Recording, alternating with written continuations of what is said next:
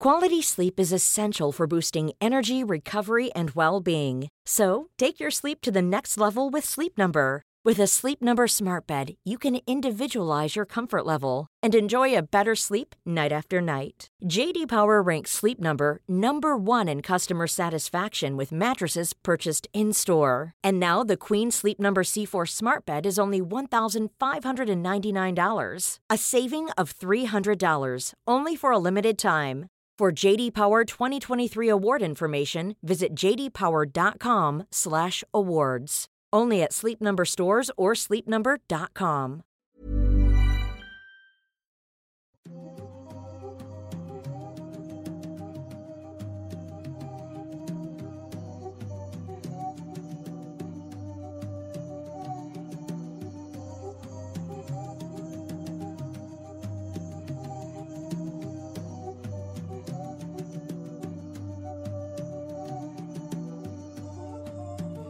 Bienvenidos a Noctámbulos.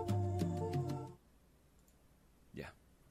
Hola a todos, bienvenidos a Noctámbulos. Eh, bienvenidos a un episodio más de Noctámbulos, donde no crean que somos unos improvisados, ya tenemos todo, todo listo, pero aún así verán como una puesta en escena donde nos estaremos poniendo de acuerdo de quién va primero, solamente pues por las risas, ¿verdad, chicos? Correcto, correcto, exactamente así es. es Totalmente fácil. planeado.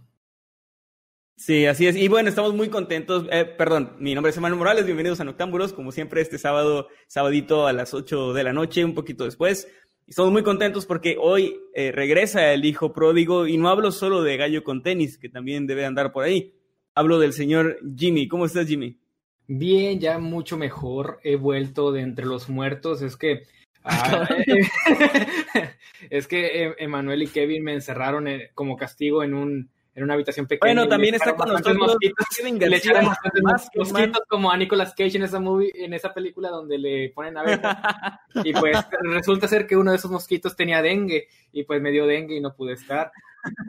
Pero bueno, así es como pasa en el trabajo, ¿verdad? A, to- a todos les ponen a- en, un, en un frasco de mosquitos, ¿verdad? Así es, sí, sí, sí. Pero la gente va a decirte que es no. Totalmente. La gente va a decir que no para que te salgas del mundo creepy porque no quieren tu felicidad. Te van a, llegar, te van a tienen llegar, envidia y quieren tu puesto. quieren tu lugar, entonces no les hagas caso, no les hagas caso. Y dicen ahí, no, Jimmy, salte, eso no está bien, no les hagas caso. Sí, tiene sentido. De hecho, eh, moderadores, El señor Kevin García la gente, con la gente que está comentando señores. algo en contra de lo que acaba de decir Jimmy, me los bloquean. Eh, ah, sí, perdón, hola. Hola, gente, ¿cómo están? Eh, bienvenidos a otro episodio de Noctámbulos. Y pues otra vez tenemos el cuadro completo. Estamos toda la alineación aquí completa y me siento muy feliz porque ya hacía falta que estuviéramos aquí todos echando un, un par de risas y también con temas un, un tanto más serios e interesantes como los que traemos el día de hoy. Entonces espero que les guste, espero que se diviertan o que se asusten, depende de la situación. Y gracias por estar aquí. Así es, los temas de hoy están tan interesantes que ¿qué les parece si no lo hacemos normalmente, pero les damos una probadita a la gente así sin spoilers de qué van a hablar cada uno de ustedes? Pues para que la gente vaya, vaya entrando en calor, ¿no? Para que sepan qué les espera esta noche. A ver, es como, les damos el menú, así como Claro, es el menú de hoy. Pero sin spoilers. bien. a ver, Kevin, ¿qué, qué le traes a la gente? spoilers. Nosotros ya sabemos, pero para la gente. Sin spoilers para la gente, ustedes ya saben. Eh, me tocó traer algo de curiosidad y traje una anécdota histórica sobre un maratón, eh, un, un deporte, o sea, una carrera, digamos, eh, olímpica, que fue todo un desastre hace por ahí de un siglo, un poco más de un siglo, y que pues tiene cosas ahí tanto graciosas como, como un tanto preocupantes. Uh, Muy bien, muy interesante. Eh, señor Jimmy, ¿cuál es su tema en esta noche? una leyenda antigua acerca de una ballena que mató gente. Eso suena con mucho spoiler. Ok, ok, ok. Suena a Moby Dick. Oye, Manuel, Sí, vamos- de vamos hecho, también de a hecho, hablar- pero ¿Sí? hablaremos de eso cuando lleguemos al tema. sin, sin, Muy bien. o sea, sin salirnos de personaje, no es como que hayas llegado tú bien pinche tarde y por eso apenas estamos hablando de esto. No, no, no. Eh, Pero ¿cuál es tu tema, amigo? Dinos. Bueno, yo les voy a contar una historia de fantasmas muy clásica, muy, muy interesante, pero poco conocida del siglo XVI. Ok, entonces yo creo, Que está- está- ¿qué les parece, compañeritos de, de, de, de personaje? Si empezamos con algo un poco más intenso, yo no sé qué está haciendo Jimmy. Eh, con- Digo, para la gente de Spotify, Jimmy se puso a mover la cabeza como loco. Ajá. No tengo otra forma de describirlo. No, no, no hay otra manera. Estoy Es- feliz de son verlo. secuelas del dengue. Eh, perdón, continúa, continúa, Kevin. Bueno, ¿qué les parece si nos ponemos de acuerdo con quién empezaría? Porque normalmente tenemos la costumbre de, de que el que falta, pero pues, eh, pues Jimmy falta como dos, tres semanas, no sé cuánto fue. Sí, él tiene que aventarse el programa completo, dar tres temas. Se tiene que aventar un, un octámbulo solo, un Jimmy octámbulo solo, Jimmy Sí. Pero hoy no. Entonces, Será en una ocasión especial. Primero, entonces, me- Pues, Primero miren, me tengo que encargar eh, yo creo que estaría... digo, guau, guau. Creo que aún así Jimmy debería iniciar hoy. Sí, yo también considero. Como yo también considero. Pues, no tanto como Y- castigo, sino porque su tema se ve interesante.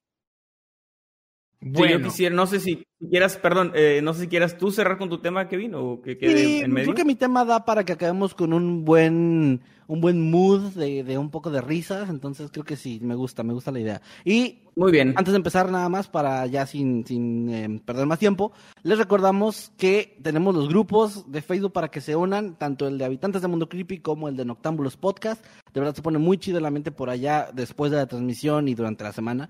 Y también agradecerle al buen Eddie que se encuentra aquí con nosotros detrás de cámaras y que al final se va a estar incorporando con nosotros como lo ha estado haciendo últimamente para leer superchats y otras cosas más. Así es, entonces, si no hay otra cosa, otro anuncio que hacer. Bueno, lo de los Pues vamos a al final nada más, ¿no? Decirlo. Ah, claro, claro, claro, los que tengan comentarios, superchats, algo que aportar de lo que vayamos comentando, recuerden que los leemos al final para no entorpecer nuestra plática y nuestra dinámica interna. Así que, pues comenzamos entonces con tu tema, señor Jimmy, el faltón. diablos, ya me has delatado en dos ocasiones. Qué irresponsable, o sea, le da dengue y ya no viene. Sí, güey.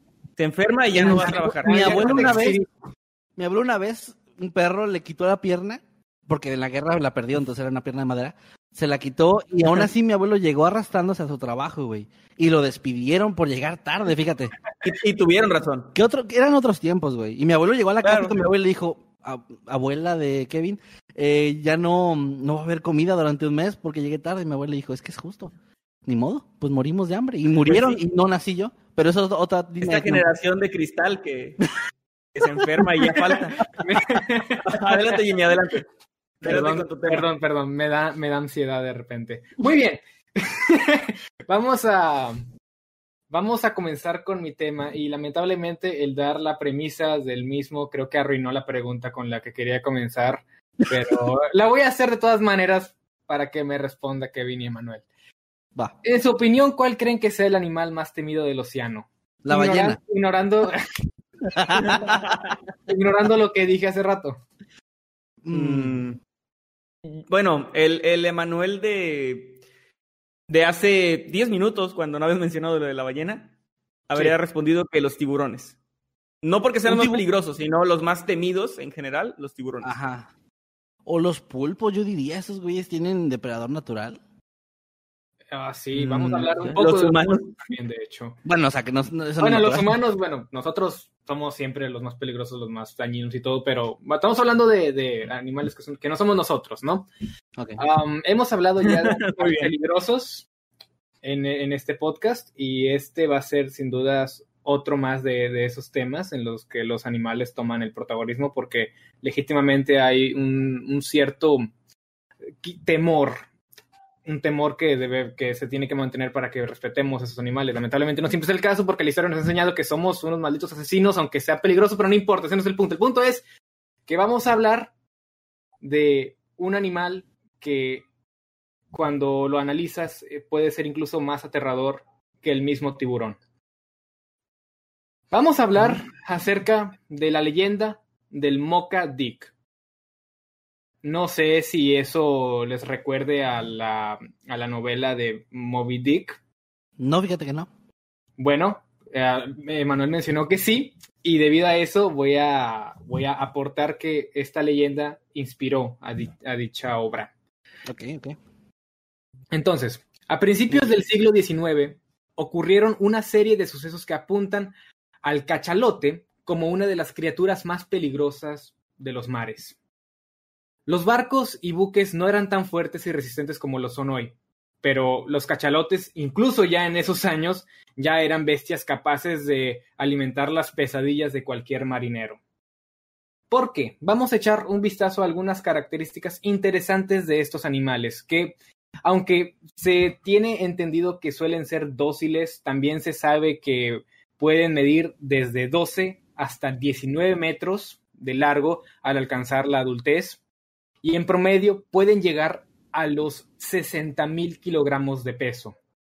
Son los animales más grandes que cuentan con dientes, los cuales miden 20 centímetros cada uno y cada uno de ellos llega a pesar hasta un kilo. Imagínense un diente de 20 centímetros que pesa un kilo. Imagínense unos, ¿qué será? 40, 50 de esos dientes en la boca de, este, de, este, de esta feroz bestia. Feroz, bueno, quizás no tanto feroz, pero sin duda una bestia. Su cuerpo voluminoso y resistente tiene suficiente poder que puede matar a un hombre con tan solo un golpe con su aleta trasera y con su frente, digámoslo así, puede causar un enorme daño a embarcaciones al golpearlo repetidamente, como si habláramos de un torpedo o algo así. De hecho, en leyendas de, del siglo del cual estamos hablando, el 19, los tripulantes de los barcos balleneros de quienes hablaremos en breve solían llamar a la aleta trasera del cachalote la mano de Dios. Así de imponentes eran estos animales. Tienen también, de hecho, el cerebro más grande del planeta, siendo este cinco veces más pesado que el de los seres humanos y con y pues tienen la capacidad de, sentir muy, muy similar como, como, con los humanos, pueden sentir cierta clase de, emociones, al igual que nosotros, naturalmente, por el tamaño de su cerebro. Y pues aquí va lo más interesante, y eso es algo que mencionó Emanuel hace ratito, eh, que lo intuyó, y ahorita vamos a, vamos a mencionar algo sobre eso. Nunca se ha logrado captar en cámara, pero se sabe que los cachalotes suelen pelear con calamares gigantescos de 700 kilogramos a altas profundidades, lo cual es testimonio del poderío y capacidad de este animal. No sé si ustedes ya hayan escuchado que los cachalotes suelen pelear con enormes pulpos en las profundidades del mar. Sí, de hecho, hay.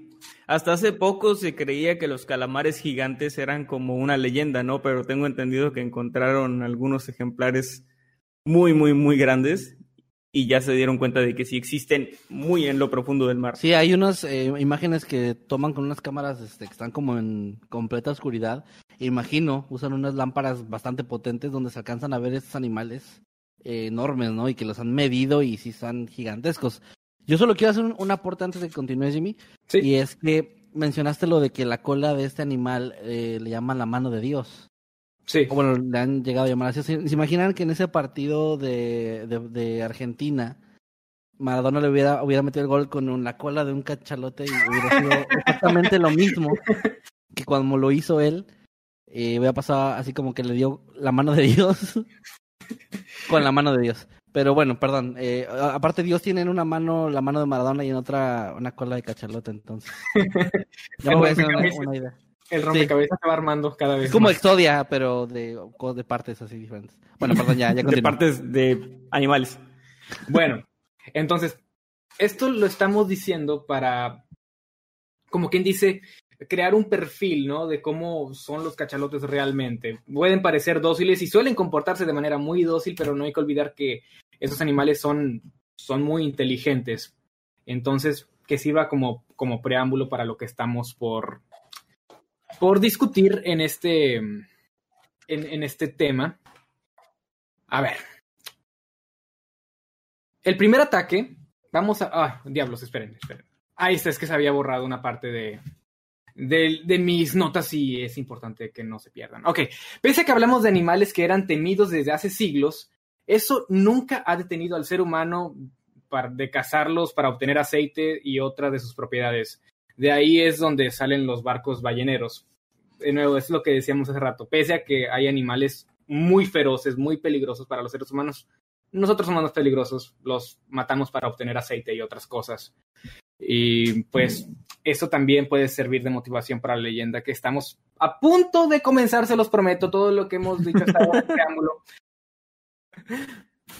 todo ahí viene, ahí viene. Ahí viene, ahí viene, se los prometo. Bueno, vamos a comenzar de una vez. En las aguas cercanas de la isla Mocha, en Chile, comenzaron a circular las, las leyendas. Debimos mencionarlo ayer en cosas incompletas en, En Sin. Máscaras ni Corbatas, Kevin, anótalo para una segunda parte.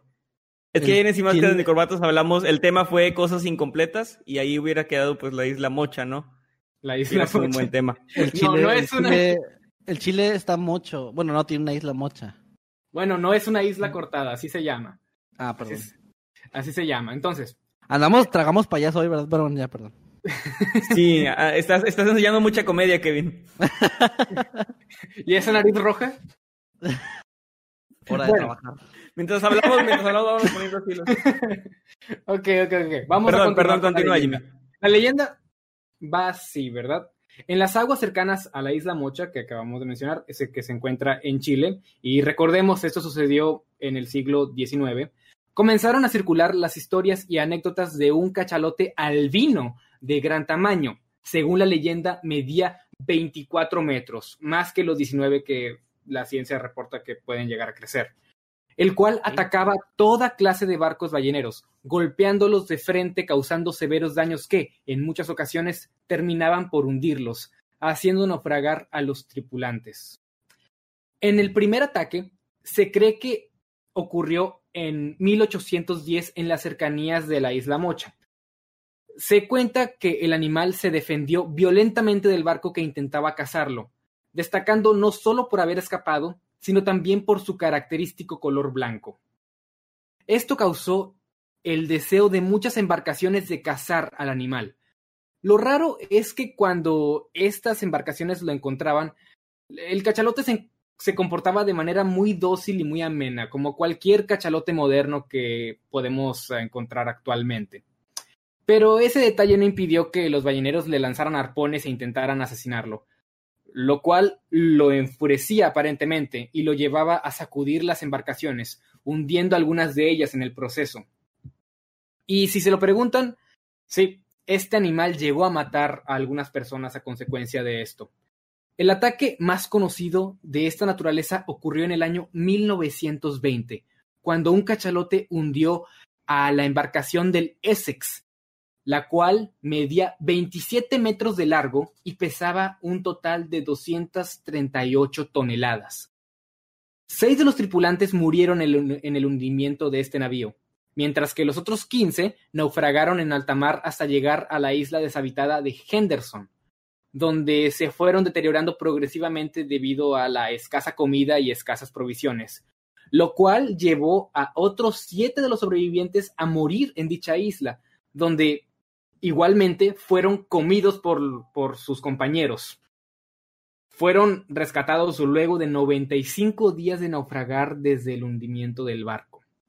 El incidente inspiró a la novela clásica de 1851 Moby Dick de Herman Melville, lo cual es lo que mencionabas hace rato, Emanuel. Este suceso, a la par de la leyenda del, del, Mocha Dick, fue lo que inspiró fuertemente a la, a la, a la obra de este señor. No se sabe si fue el infame cachalote albino el que hundió a este barco, al Essex, pero lo que se sabe es que el ataque ocurrió en un área no muy lejana a los avistamientos del mismo. Ocurrió uh, por, ahí, del Pacífico Sur, o sea, ahí cercano al área donde se reportaron los avistamientos de esta, de esta ballena blanca, digámoslo así. La leyenda nos, nos dice también que que dicha ballena respondía al llamado de auxilio de otros cachalotes que estaban siendo cazados por los balleneros, terminando en más ataques y hundimientos de, más embarcaciones. Se estima que el cachalote albino sobrevivió a más de 100 encuentros con navíos balleneros antes de ser finalmente cazado en 1938. Al observar el cuerpo, se podían apreciar al menos 19 arpones enterrados en su, piel, acompañados de abundantes cicatrices de impactos y otras lesiones que probablemente obtuvo en sus numerosos encuentros con los barcos. Sin contar lo sucedido en el Essex, puesto a que no se sabe si fue el mismo anima, animal el que hizo eso, se dice que el cachalote de Moca, o Mocha, dependiendo de cómo lo quieras pronunciar, mató alrededor de 30 espera, espera, espera. a lo largo de su vida. ¿Qué pasó? O sea, lo de Mocha era Mocha por la isla Mocha. Sí, pero en inglés. Su nombre real es. O sea, es Mocha Dick. Sí. Es gracioso. Ahí, ahí lo dejo. Ahí lo ahora, dejo. ahora entiendo No, no, por no. qué le digo Mockadick, porque suena menos gracioso, suena más serio. Pero Claro, bueno, el punto es que se, Aquí tenemos un mocha orejas, pues tenía que haber un mocha. el bueno, punto es que la Trabajo de un leyenda comediante apunta- no es fácil. Wow, pasé de interrumpir a ser el interrumpido. Perdón, perdón. Se dice que este cachalote, a- a- a- quitando al Essex de, de la ecuación, mató alrededor de 30 personas a lo largo de su vida y hundió a cerca de 20 de los que se presumen fueron 100 barcos con los que batalló. Y esa, amigos, es la leyenda del Mocha Dick. Ahora, no se sabe lo no dijo. Se sabe, no se sabe si lo, o la leyenda en sí es enteramente cierta o si está ampliamente exagerada por la gente a lo largo del tiempo. Pero lo que sí está confirmadísimo es lo de la embarcación del Essex. Eso sí fue algo totalmente real. Ah, gente murió realmente a causa de un cachalote en esos tiempos. Y eso fue lo que inspiró a la obra de Moby Dick. Entonces, podría ser que esta, esta, mis- esta misma ballena blanca haya sido la que provocó dicho ataque, pero al final de cuentas es una leyenda, pasó ya hace bastantísimo tiempo, así que todo lo que acabamos de escuchar es la leyenda, si la quieres creer, pues ahí está, y si no, pues igual, para eso son las leyendas, ¿no? Cada quien las toma de una manera diferente al final del día. Y ese es el tema que les traigo el día de hoy, el Mocha Dick. Muy bien, muy, muy interesante. No sabía, no conocía esta historia. Eh, obviamente conocía la de Moby Dick, pero no que tenía como una base en esta leyenda. Mm, a mí me suena, personalmente creo que podría ser solo una leyenda, porque para 1938 dijiste que es cuando lo atrapan. Sí, Ya estaba suficientemente avanzada la fotografía y creo que algo así hubiera sido digno de fotografiarse y de salir en diarios. Y no sé, no sé si, si no hay fotografías o sí, pero todo lo si no las hay se me haría muy extraño. Todo lo que hay son ilustraciones. Sí busqué, de hecho, fotografías, pero no logré encontrar algo que tú digas real. Hay toda clase de fotografías, pero no una en específico de, de esta leyenda. Sin embargo, me pareció algo muy interesante y lo de la embarcación del Essex, ese barco ballenero, eso sí que fue real. Así que hay algo, hay algo que masticar en este tema y por eso me pareció muy interesante y quise traerlo para compartirlo con ustedes. Ok. Bien, no diré nada sobre eso de masticar, pero eh, me parece muy No es interesante esto de que el, hombre. el Mocha Dick. No, no, no, pero me parece muy interesante esto que el Mocha Dick es como, o fue, deben, las, las ballenas deben contarlo como que existió una vez un héroe, ¿no?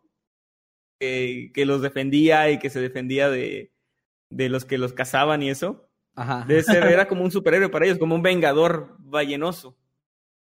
Muy Ballena. gordo, muy No sé. grande. Para, para mí es el héroe de la historia, la verdad. Yo creo que. Igual que en la novela. que so- pues solo se estaba defendiendo. Solo estaba defendiendo. Eh, Pues sí. sí. la verdad es un gran tema. A mí me gustó mucho porque no conocía esa historia y por lo que vi acá de la gente en el chat también les estaba interesando bastante. Eh, es una gran leyenda, una gran historia, más bien, de- dejémoslo en historia. Como dice Jimmy, y tiene toda la razón. A final de cuentas, las historias, las leyendas son para contarse y ya depende del receptor si la cree o no. Pero sin duda está interesante, está muy chido. Buen tema, Jimmy. Sí, muy, muy buen tema. Entonces Bien. ya se une el cachalote a la lista de animales peligrosos. Pasamos por las vacas y luego por Lista los de- emos, Lista de enemigos. De Jimmy. y luego las Lista de, de- lista de animales enemigos de Jimmy. Oye, sí, Sí, pero- tienes algo con traer historias de animales, ¿eh? Me parecen temas bastante interesantes y creo que Se le llama bajo el contexto adecuado puede llegar a ser algo quizás no perturbador, pero definitivamente muy interesante de saber y pues les prometo que no va a ser el último tema que traiga que tenga que ver con animales. Solo tengo una última pregunta. ¿Por qué nos trajiste una historia de la isla Mocha en Chile y no nos trajiste una en México?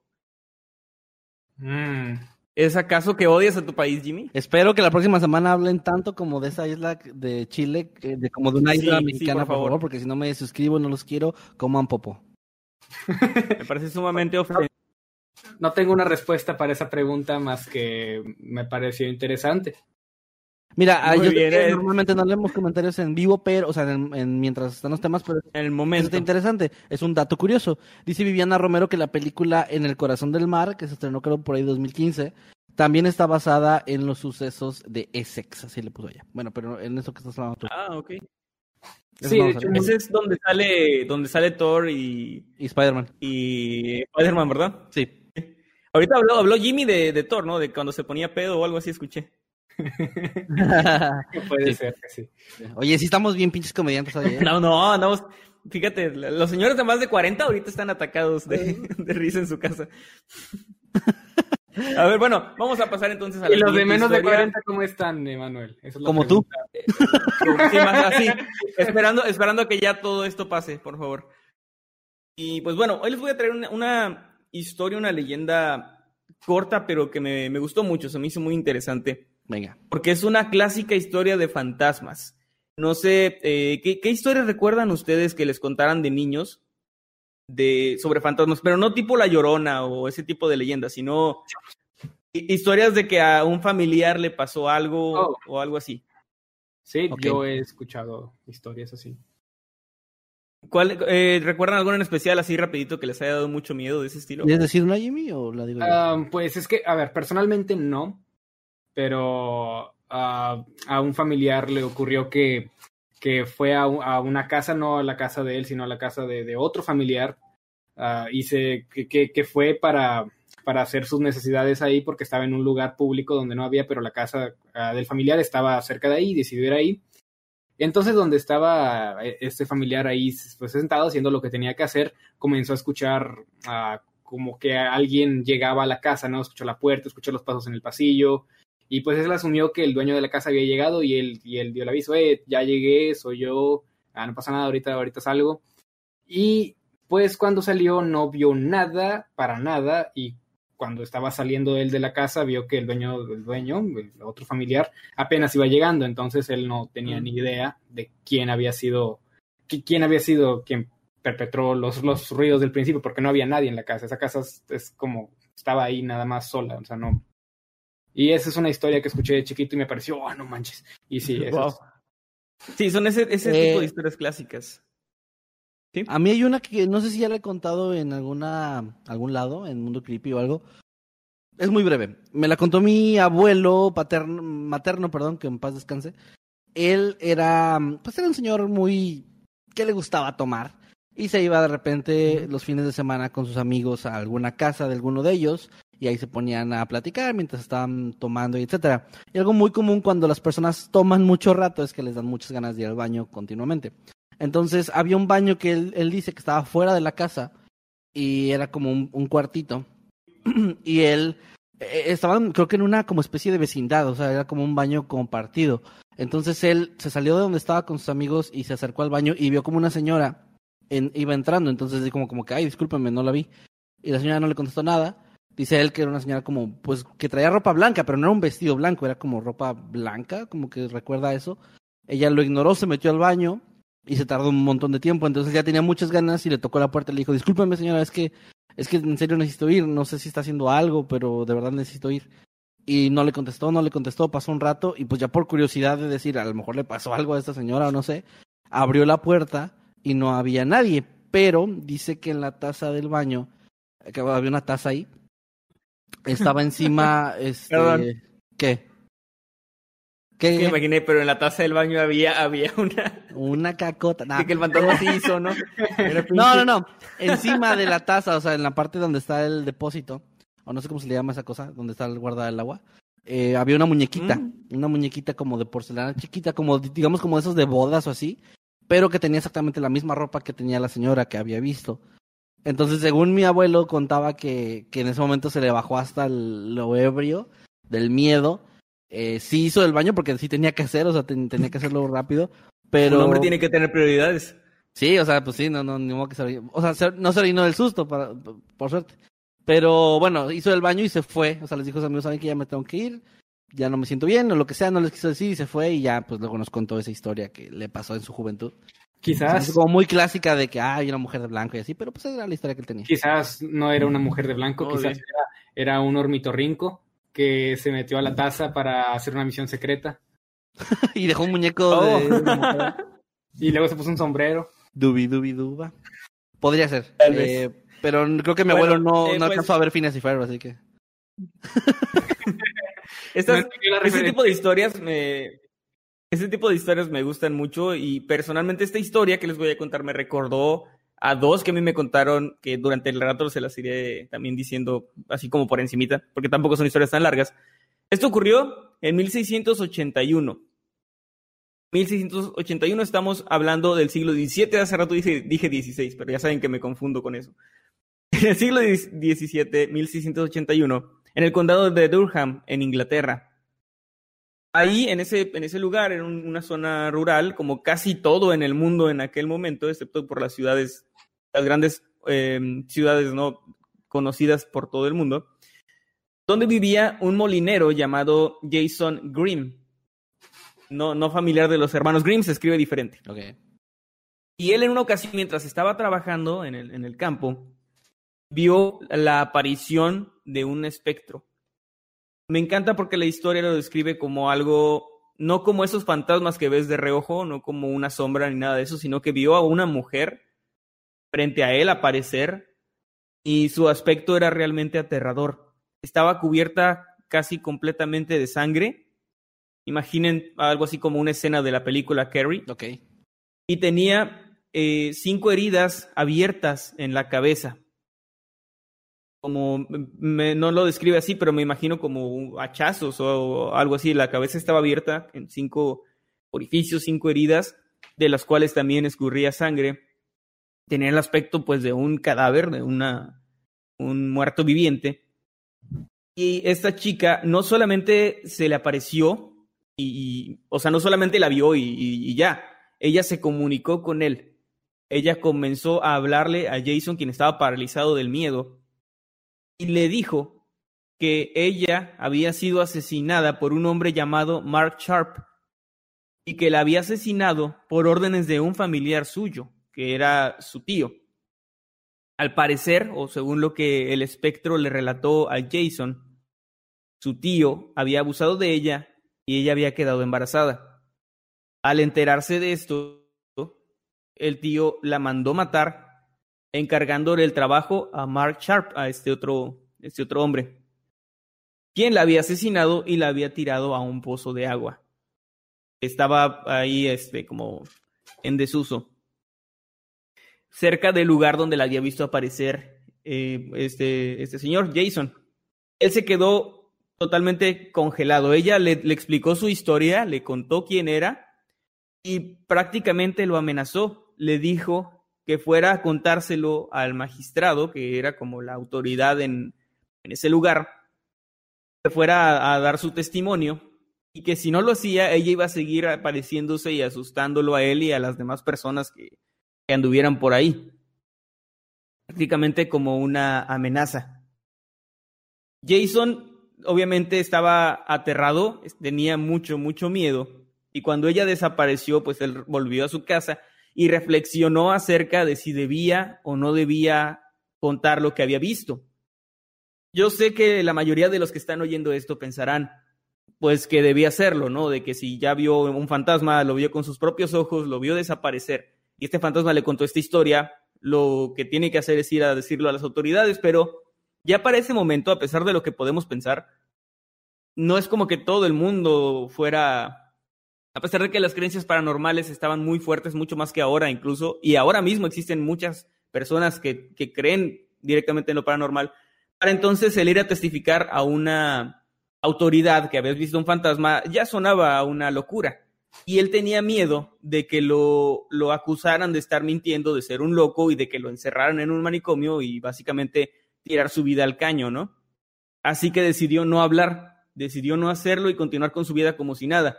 Incluso trató de convencerse a sí mismo de que lo que había visto probablemente había sido su imaginación, un mal sueño, una alucinación, lo que sea, y simplemente siguió con su vida. Sin embargo, la, eh, al no obedecer a lo que esta chica, el fantasma de esta chica le había pedido, ella cumplió con su amenaza y se le volvió a aparecer cerca del mismo lugar poco tiempo después, de nuevo pidiéndole lo mismo y repitiéndole el nombre de su asesino, Mark Sharp.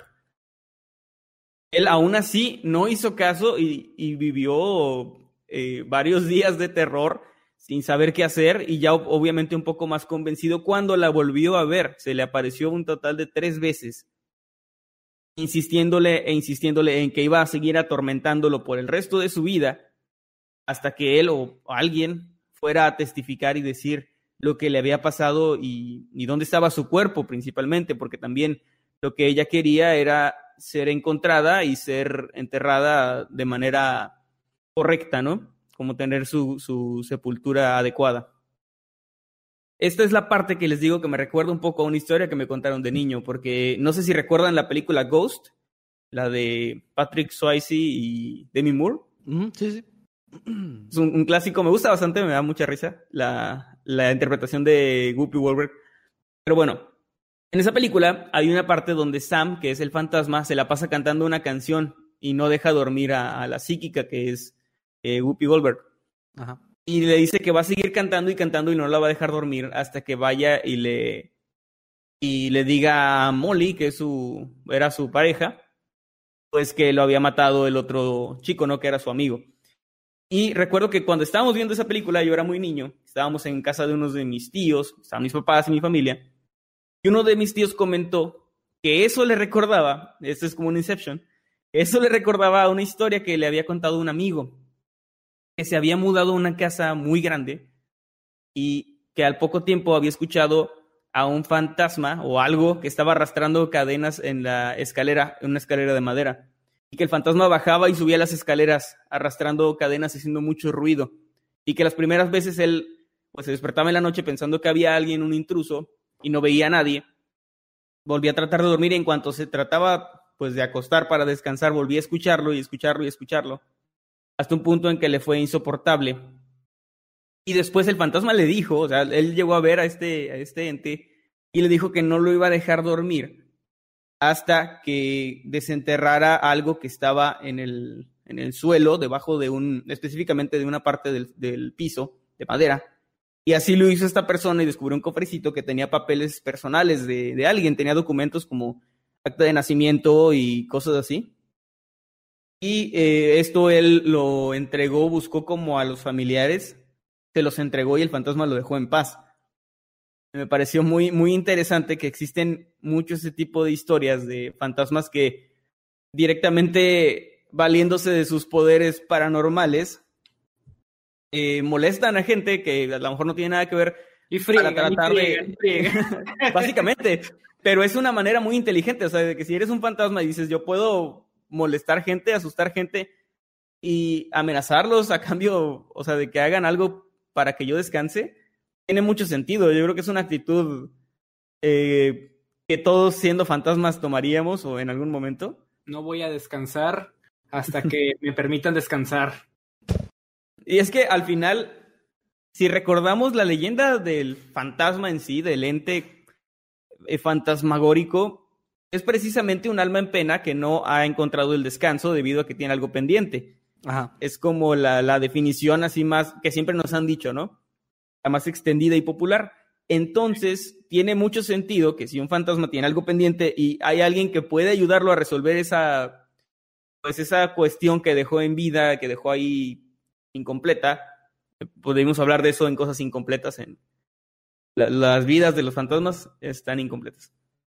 Pero bueno, eh, eh, volviendo, volviendo a la historia, obviamente este señor Jason no podía seguir eh, pues con su vida normalmente si iba a estar viendo a, a esta chica aparecerse y asustarlo, prácticamente amenazarlo todo el tiempo, no iba a vivir en paz, así que decidió que lo mejor que le podía pasar era ir a hablar, que no le creyeran, que lo mandaran a un psiquiátrico y estar tranquilo ahí donde a lo mejor no se le iba a aparecer esta, esta chica. Así que decidió finalmente ir con el magistrado y le dijo exactamente lo que Ann Walker le había, le había contado a él. Le dijo que Mark Sharp la había asesinado, le dijo de las marcas que tenía en la cabeza y la razón por la que lo había hecho, que ella estaba embarazada, todo esto. El magistrado, de hecho, le creyó, o al menos no, no que le creyera, pero al menos tomó en cuenta su caso, no, no, lo, no lo tachó de loco, y le dijo que iban a investigar. De hecho, eh, él, él estuvo como, o sea, el magistrado realmente fue alguien profesional en el sentido de que al menos dijo, bueno, vamos a investigar. No directamente vamos a arrestar a estas personas, pero sí vamos a investigar.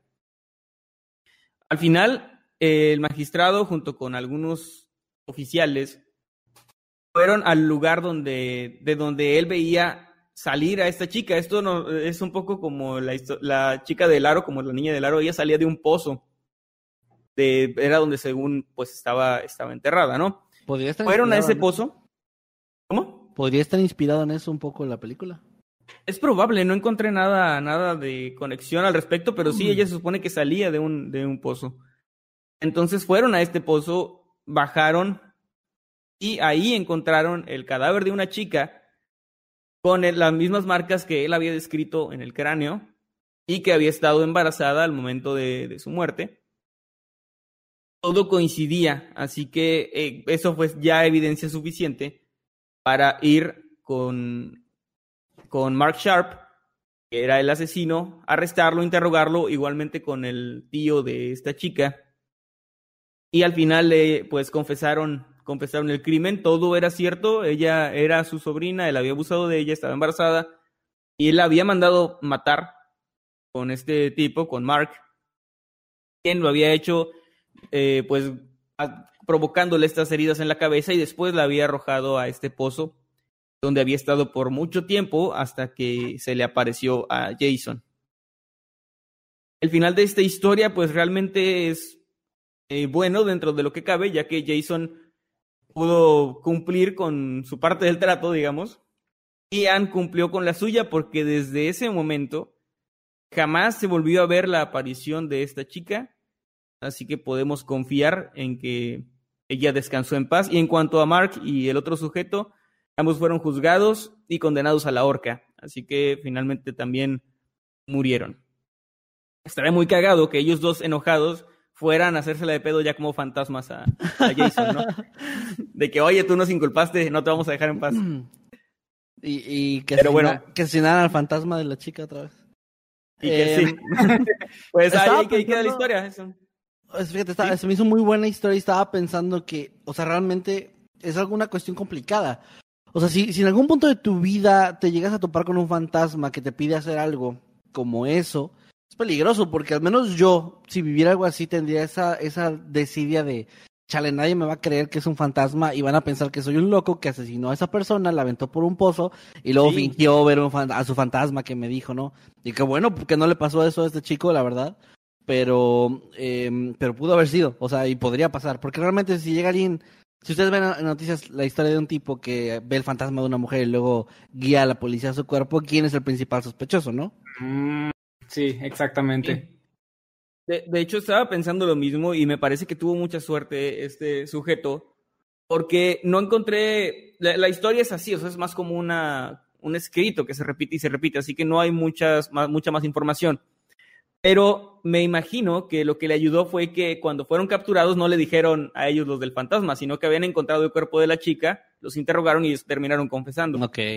Entonces creo que fue más por eso, porque si tal vez no los hubieran encontrado o, o si no hubieran confesado, tal vez sí a Jason le hubiera tocado pagar por ese crimen. Sí, y pues hubiera sido muy triste. Y, y, pienso que debe ser triste que alguien que le haya pasado algo así, o sea, en el supuesto caso, Em, y que tal vez sí lo hayan condenado, ¿no? Y todos pensemos o actualmente queden los anales de la historia como un asesino y realmente es una víctima solamente de las circunstancias. Y hay grandes anales en la historia, realmente yo me, ha tocado pues bueno, este y mala suerte. por último les pregunto, por último les pregunto algo. Espérate, Jimmy va a decir algo. Por último les pregunto algo. Sí, sí, a ver Jimmy. No, iba a decir que qué mala suerte que un fantasma los haya escogido precisamente a ellos para que hicieran, para que se expusieran a un riesgo de tal magnitud. Ya sé, yo no quiero que me escoja un fantasma. Qué desconsiderados son los fantasmas, en serio. No sé, escojan a alguien que, que, en verdad tenga una eh, posibilidad de que, de que no lo, de que no lo culpen por el crimen. les decía así rápido, una, una pregunta rápida. Ustedes como fantasmas, si tuvieran que molestar a alguien para que haga lo que ustedes quieren, ¿qué harían? ¿De qué manera molestarían a un vivo? Mm, yo te molestaría a ti, pero no sé qué haría, no sé qué te haría. ¿Qué te haría hacer? A ver cómo va. Deja de Ah, pensar. Que conteste Jimmy, deja de pensar. ¿y, y- y qué es eso de las membresías? Oye, hablando de membresías, quiero hacer el comentario nada más de que estoy viendo por aquí en el chat a muchos de nuestros eh, queridísimos miembros del canal comentando con su insignia y varios de ellos ya tienen la insignia del primer mes, que es la calaverita, ya pasaron del zombie a la calaverita, pues así que Sí, enhorabuena y se ve muy bonito chicos, la verdad que digo, los que tengan el zombie no pasa nada, o sea, eventualmente llegará la que sigue y la que sigue, pero es bonito que pues sí, ya el 5 se cumplió el primer mes, entonces hay varios que ya tienen ahí su, su insignia de un mes. Eh, y bueno, perdón, ahora sí, a ver, creo que lo que te haría hacer, o no, no te haría hacer cosas, creo que me aparecerían momentos incómodos para ti. O sea, momentos en los que te sientes incómodo de que yo esté viendo. Mientras Jimmy quiere un ejemplo. Mientras estás en el baño. este, mientras estás, déjame pensar. O, o sabes qué, o sea, si pudiera parecerme así de repente te, te estaría asustando todo el tiempo. ¿Ok, güey? Y ah. mientras estás cocinando para que se te caiga y luego... Cosas así, cosas así, Bueno, enojar. a ver, ya lo estaba pensando y se me ocurrió algo. No tengo como algún objetivo de que a quien quisiera atormentar siendo un fantasma, pero en cuanto a lo que haría es que me aparecería siempre en los espejos mientras si él se ve. Que no pudiera verse a, a, eh, esa persona al espejo sin que sin verme a mí ahí detrás de él. Tengo una, tengo una historia sobre eso canal y no termina bien. Sí, y creo que los espejos Eh, tienen eh, como, como un cierto aura así como aterradora en ellos. O sea, es muy fácil sugestionarse cuando se trata de espejos porque es tienen algo, algo tienen. Deberíamos hablar de eso más de, a más profundidad luego. Es cierto. De hecho, sí, es- está muy interesante. Y pues yo creo que, no sé, yo, yo me voy más por los pequeños inconvenientes, así, cosas pequeñitas, pero que Perderían las llaves. fastidian mucho. Sí, le mover las llaves del lugar y así. Por ejemplo, si, fu- si fuera eh, Kevin, a quien yo voy a molestar, eh, le eliminaría siempre sus juegos de, de la PlayStation y tendría que instalarlos cada vez que vaya a jugar. ¿Sabes qué haría? Me, me suicidaría y te daría, te partiría tu madre como fantasma. No porque al suicidarte estarías cumpliendo ya con mi asunto pendiente. Entonces yo ya podría trascender. ya Y ahora podría tú trascender. no estarías ahí. Y ahora te estarías eh, así sin con asuntos pendientes. No, Ya. tendría que buscar a alguien como en Insidious, alguien que pueda entrar a ese plano y para partirte tu madre, o sea, pero sin morirme. Muy bien. Bueno, chicos, pues ahí quedó mi tema. Una historia cortita, pero que me pareció muy interesante. Una eh, pues leyenda de hace ya más de 300 años. Me parece Mm. como una, una historia como muy, muy clásica, muy tradicional, del típico fantasma que, que tiene un asunto pendiente. Y me pregunto si esta historia fue lo que inspiró a medios más contemporáneos que, que tocan este tema de esta manera. No sé, pero quizás por, la, por su longevidad, quizás sí sea el caso. Indirectamente, o sea, sin crédito ni nada, nada más que haya inspirado. Podría ser porque suena muy parecido a historia de ese tipo con de fantasmas con asuntos pendientes y así, pero bueno, eso ya es algo que queda a cuestión de cada quien. Va, va, muy bien. muy bien. Vamos a pasar al tercer y último tema de esta noche. ¿Qué es el suyo, señor Mazapán? Así es, así es. Eh, el tema que traigo, como les había comentado, es este, pues algo más de curiosidad, realmente no es algo muy serio, pero sin duda me pareció interesante porque no sé por qué siempre tuve esa duda de que si en algún evento deportivo grande, o sea, por, por probabilidad tiene que pasar que en alguna ocasión salga todo mal. Que realmente las cosas no salgan para nada como se esperan, pero yo no me imaginaba que había un, un caso ahí en la historia tan particular. Y lo que les voy a contar sucedió en el año 1904, específicamente el 30 de agosto, cuando se celebraron lo, es, los, bueno, el maratón masculino de las Olimpiadas de verano. En, El que el más culero de la historia o algo así. no, no, no, masculino. Eh, de las Olimpiadas de verano que se llevó a cabo en San Luis, Missouri, Estados Unidos. Eh, es de verdad un, un evento que sí es muy recordado de- por la gente de ahí y es precisamente por todo lo que pasó. Les voy a ir contando como son, son diferentes casos, o sea, diferentes cosas que fueron pasando. Les voy a platicar una por una más o menos. Eh, para empezar, la primera persona que llegó a la meta es, fue un hombre llamado Fred Lors. Sin embargo, a pesar de ser el primero en llegar a la meta, no fue el ganador. O al menos no fue considerado ganador por mucho tiempo, porque se descubrió después que este hombre había hecho trampa de una forma sumamente caricaturesca. Ahí les, ahí les va la historia. El tipo empezó la carrera normal, pero más o menos por ahí del kilómetro 14 de los 40 que eran el, el completo, ¿no? La, la, carrera. El tipo se cansó, entonces como que, ah, ya, ya, me cansé, ya no puedo más. Y se salió, se retiró de la carrera, cosa que no es tan extraña que suceda en este tipo de eventos. Realmente mucha gente que llega a un punto en el que ya no pueden más y simplemente se salen del camino, ¿no? El problema es que el tipo después decidió regresar, reintegrarse, lo cual de por sí ya está mal, pero no nada más eso, sino que entró en un automóvil y se metió a la pista, bueno, que no era pista, era un camino, y empezó a pasar entre los competidores que iban corriendo, y se dice que incluso eh, fue tan descarado que se puso a saludar desde el auto a la gente que estaba en como público y a los demás competidores, como si fuera una especie de carro alegórico en un desfile o algo así. Y bueno, para su mala suerte, no pudo llegar a la meta en este auto, pues ya por el kilómetro 30 se le descompuso el carro, se le quedó a medio camino. Cuando ni haciendo trampa te va bien. No, pues de, de, todos modos sí, esto le ayudó mucho porque esa ventaja que sacó hizo que aunque en el kilómetro 30 se quedara parado su carro, se bajó y dijo, bueno, pues ya voy a correr ahora sí. Y corriendo llegó a la meta. Entonces, eh, uno pensaría que la gente se, se, daría cuenta rápidamente, pero estamos hablando de algo que sucedió en 1904. No había una transmisión televisiva en vivo donde van cámaras por todos lados, ¿no? Había gente que se encargaba de, de ver cosas, pero las noticias tardaban en llegar. Entonces, el tipo fue declarado en un inicio ganador y se tomó incluso la fotografía de la victoria junto a Alice Roosevelt, que era hija del entonces presidente Theodore Roosevelt. Y cuando estaban a punto ya de entregarle su medalla, llegó por fin la noticia a los organizadores de lo que había hecho este hombre. Entonces, obviamente, todos los involucrados eh, en, en, en, la organización de esto lo confrontaron y él dijo, bueno, sí hice trampa, pero era broma, o sea, estaba jugando, no, no, en oh, serio, rayos. no quería ganar, o sea, estaba, era una broma, era un, era un chiste y ya, este, ya no, no pasa nada. También y era un chiste que se subió al podio ya para recibir su medalla. Y Ajá. Sí, También el güey era una broma. ya, ya acorralado no supo qué decir, ah, es una broma. Es un experimento social, bro. Para que vean la calidad de política que tenemos aquí en México, no sé si se acuerdan que prácticamente eso mismo hizo este güey, eh, ¿cómo se llamaba? El del bigote. No Ah, era Fox. Sam, Roberto Madrazo, Roberto Ah. Madrazo, el del PRI. ajá, ajá. Eh, en Berlín, me parece, y fue a un maratón hace, ¿qué será? Como en 2006. Y fue a un maratón, se cansó, llegó en un tiempo récord, de, bueno, récord para, no récord para el mundo, sino que llegó en un muy buen tiempo, como en dos horas y algo terminó el, el maratón.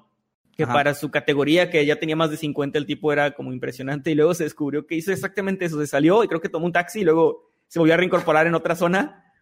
Y así llegó y así, ter- y así terminó el, el, el maratón. Y pues bueno, después volvió a seguir siendo el, su vida política normal y como si nada. Pero, pues bueno, alguien que hace trampa en algo Con tan el- básico. Con el orgullo, ¿verdad? De su logro, de su logro. Con el orgullo intacto, sí. Lo peor es que fue vergüenza nacional porque sí se supo y fue como, pues, eh, los medios de allá, así como que este güey político mexicano vino a hacer trampa aquí. Sí, eso, pero- de, que, pero eso de que un político mexicano sea vergüenza internacional, qué bueno que ya no pasa. Ya no se acaban esos tiempos, pero vamos a continuar con el tema. Vamos a continuar. Entonces les decía, bueno, el tipo dijo, eh, este, eh, just, a, just, just a prank, just a prank. Y le dijeron los de la unión, los de la unión de atletismo aficionado, le dijeron, aquí está tu broma. Y lo banearon eh, un año, lo le prohibieron la asistencia por un año nada más de estas, eh, de este evento, ¿no? Y el evento es Eh, anual. Curiosamente, en 1905, este, este tipo Fred ganó eh, el maratón de Boston. O sea, el- ya no sé si, si llegó en carro o no sé, si corriendo, pero sí ganó. Me imagino a los, me imagino a los organizadores. ¿Qué haces aquí, Fred? Era toda una celebridad. Sí, sí, sí, para ese entonces. Y bueno, ok, Y entonces, con su patín del diablo o alguien con, con con, patines. con la cosa esa que, que se inventó, que el- el- su inventor murió en ella, cayéndose de un precipicio, no recuerdo cómo se llamaba. Ah, el, El- Shake Wave se llama, ¿no? No, el hoverboard, ¿no? ¿No fue el hoverboard? Era Ah, sí, sí, sí, sí. Pero no se llama Hoverboard, es otra cosa, no me acuerdo. Pero es la que no Estaba el enemigo de Iron Man en la primera película, esa cosa. Era lo, lo del héroe del centro comercial, ¿no? El carrito ese. Ajá, sí, sí, sí, sí. Se imagina llegar, al- alguien, alguien llega en, en esa, en esa cosa a la meta y se cae de un precipicio y se muere. Eso sí pasó, Jimmy, no te rías. bueno, pasemos al siguiente antes de, antes de que ponen a Jimmy. Antes de que cancelen a Jimmy y este programa. Eso pasó con el, el primero que llegó a la meta, pero no fue el ganador. El ganador oficial de este evento fue el estadounidense Thomas Hicks. Aunque su victoria tampoco fue del todo honesta porque algunas de las cosas que este hombre hizo, o que hicieron más bien sus entrenadores, ya en años siguientes fueron puestas como parte del reglamento de lo que no se debía hacer. Les voy a contar un poquito de esto. Por ejemplo, eh, el hombre, no, no fue un carro, pero el hombre eh, recibió durante todo el camino varias dosis de estricnina, perdón, estricnina, que es un veneno común para ratas, el cual en dosis pequeñas estimula el sistema nervioso, es como una especie, supongo que de dopaje que se hacía en aquel entonces, y la cual se la dio mezclada con brandy.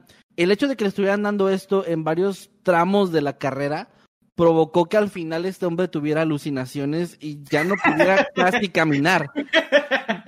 Les recuerdo que este fue el que llegó en primer lugar. Eh, así que en el último tramo, tengo entendido que en el último tramo llegaban a un estadio. Entonces ya llegando al estadio, eh, el hombre estaba ya apenas y se podía mover y los tipos de su equipo, los, los de sus, sus entrenadores, se metieron a la pista, lo cargaron en hombros y lo y- y, o sea, como cuando alguien está lastimado de una pierna y que, que lo agarras así de los hombros, ¿no? Y él empezó con, o sea, con los pies a, hacer el movimiento como que seguía corriendo, fingiendo que corría, mientras los dos lo llevaban en hombros y llegó a la meta y él sí quedó en primer lugar, o sea, y él sí le dieron la, la medalla, o sea, sí- Ok. sí se ganó Me- su levantándole la mano así de "Eh, el ganador y el tipo como que. "Ah". alucinando, sí. De hecho, Sí, mamá. De hecho, sí, sí, cuando, sí quiero cuando llegó a la meta y, y lo declararon ganador, Acabas- tuvo que ser inmediatamente asistido por varios médicos. Estuvo a punto de morir. O sea, sí, sí le salvaron la vida, pero estuvo a punto de morir gracias a todo lo que eh, Acabas- in- ingirió.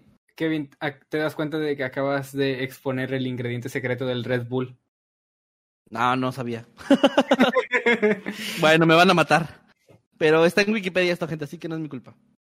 Y bueno, pues ese es otro caso, es otro de los casos curiosos de esta carrera. Imagínense que el primer lugar, los, el primero que llegó y el primer lugar son estos dos. O sea, cómo estuvo todo lo demás, ¿no? Entonces, otra de las tragedias que, que se destacaron de este evento fue la de William García, un estadounidense que fue encontrado por la gente, es que había como gente, digamos, encargada de eh, ver el recorrido y de repente ver si algo estaba mal, ¿no? Eran como asistentes o algo así. Y uno de estos encontró a este hombre, a William, en un costado de la carretera completamente tendido en el suelo, tirado.